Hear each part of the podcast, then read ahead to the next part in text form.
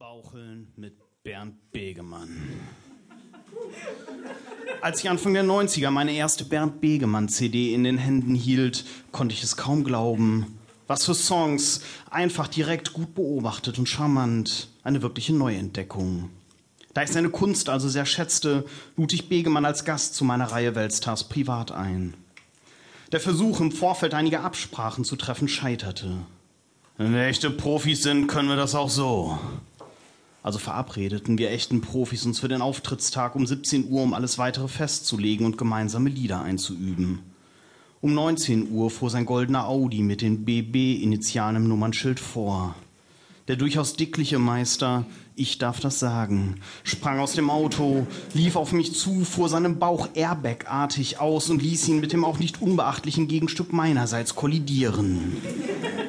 Erstmal ein bisschen baucheln kommentierte er den ungewöhnlichen Begrüßungsvorgang. Schon Anfasser sind mir persönlich eher unangenehm. Ich bin Westfale und da reicht man sich zur Begrüßung und zum Abschied einfach die Hand. Mir genügt das.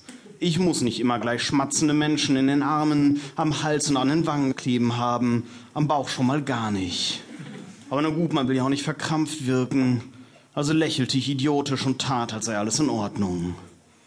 Einen Ablaufplan für den Abend zu erstellen erwies sich als schwierig, da Begemann kein besonderes Interesse an irgendeiner Kooperation zeigte. Er schlug vor, einfach einen Soloauftritt hinzulegen. Ich könnte ja vorher irgendwas spielen, wenn ich unbedingt wollte. Ich wies dezent darauf hin, dass das nicht ganz der Sinn der Einladung war. Unwillig ließ er sich auf eine modifizierte Mischversion ein. Die erste Hälfte lief noch. In der Pause scheiterten aber weitere Kommunikationsversuche, weil er der Tresenkraft, die uns freundlicherweise etwas zu trinken bringen wollte, attestierte, dass sie mit ihren blonden, gelockten Haaren wie ein Engel aussehe und sich doch bitte langsamer bewegen möge, damit er ihre Anmut bestaunen könne. Der Frau war das sichtlich unangenehm, sie wollte weg, aber Begemann hielt sie auf, bestaunte sie weiter, während sie versuchte, sich möglichst unauffällig zu verdrücken, ohne allzu unhöflich werden zu müssen. Ich dachte an eine Freundin von mir, die sie nach einem Begemann-Konzert ein Autogramm von ihm holte und ins Ohr gesäuselt bekam, er habe sie schon von der Bühne aus die ganze Zeit gesehen und die letzten Lieder nur für sie allein gesungen. Dem Ansinn, mit ins Hotel zu kommen, leistete sie dann aber doch nicht Folge. Zwei Jahre später waren wir wieder gemeinsam auf einem Konzert und sie, als Medizinerin mit Tierversuchen wohl vertraut, reizte die Experimentierlust. Erneut reihte sie sich nach der Show in die Reihe der Wartenden ein. Erneut bekam sie ins Ohr geflüstert, dass er sie schon von der Bühne aus die ganze Zeit mit exakt gleicher Wortwahl, wie sie später fasziniert berichtete. Da ich leider keine Frau bin, war das Interesse des Herrn Begemann an meiner Person arg reduziert. Auf null ungefähr. Ohne genauere Absprache ging ich also nach der Pause allein wieder auf die Bühne und begann den zweiten Teil. Als Begemann dazu kam, war er offenbar irgendwie übellaunig geworden.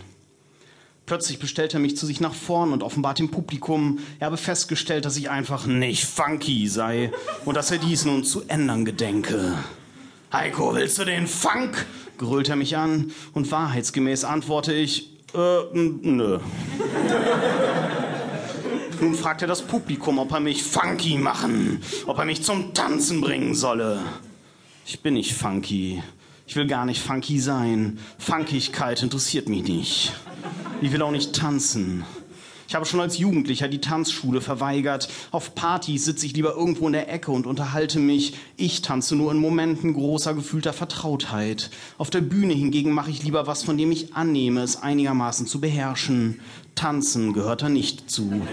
Ich weiß das. Ich muss das nicht von Herrn Begemann erklärt bekommen.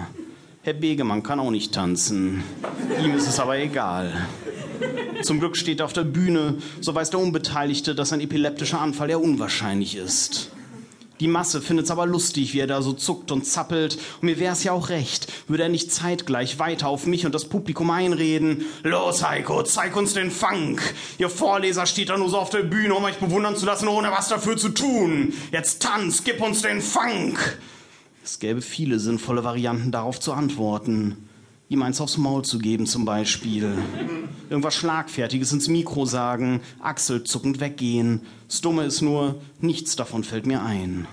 Fassungslos stehe ich vorne, starre auf den hüpfenden und schwitzenden und schreienden Mann, höre, wie er dem Publikum ein weiteres Mal zuruft, wollt ihr, dass Heiko fangt? Wie die Meute vielkehlig Ja schreit, denke, ach scheiße, was zick ich auch rum, was schon dabei und dann, dann fange ich tatsächlich an. Vollkommen idiotisch, ungelenk, unrhythmisch und vor allem komplett unfunky herumzuhüpfen und alberne Bewegungen zu machen. Ich hoffe, dass dieser Wahnsinn ein schnelles Ende findet. Höre keinen Takt, es gibt vermutlich auch gar keinen, weil Begemann wirr auf seiner Rhythmusbox herumklöppelt. Kurzum, ich lasse mich komplett vorführen. Der sensiblere Teil des Publikums wendet sich mit Grauen ab. Der Mob tobt und will mehr. Und Begemann gibt ihm mehr. Er kommt auf mich zu, sein Gesicht längst in eine kampfhundartige Grimasse verzerrt, abschätzig sieht er mein hilfloses Herumgehampel. Er baut sich vor mir auf, dann zischt er mir ins Ohr. Und jetzt baucheln. Er umfasst mich, streckt seinen Bauch heraus und schubbert sich an mir wie ein Schwein an der Borke eines Stammes, reibend und rubbelnd und rasend. Der Mann ist im Kopf kleiner als ich und hat ein paar Kilo weniger auf den Rippen. Würde ich meinen Bauch jetzt einfach ausfahren, der würde einfach umfallen. Aber ich stehe nur starr und ungläubig da und registriere wie von außen, dass er mir und sich gleichzeitig das Hemd hochzieht. Schon spüre ich sein schweißglitschiges, behaartes Abdomen sich auf meiner blütenzarten Haut auf und abschieben. Ein Geruch umweht mich wie im Jungs-Umkleideraum einer Turnhalle, dessen Fenster seit zwei Wochen defekt sind und nicht mehr geöffnet werden können. Eine nasse Spur auf meinem Körper hinterlassend, ein Gefühl, als würde ich von einer riesigen Nacktschnecke umfangen, die sich mit Hilfe ihres gesamten Schneckenschleimes und dieses lappigen Hautsaumes an mich festgesaugt hat. Fast meine ich, ein lärmübertönes Schmatzgeräusch zu vernehmen, als er mich endlich loslässt. Ich ziehe eilig mein Hemd wieder herunter, solange es noch beweglich ist, solange es in der Sekretschicht noch nicht verkrustet und festgeklebt ist. Die Masse johlt, Begemann röhrt, jodele Laute ins Mikrofon. Jetzt will er, dass ich mein Hemd aufknöpfe.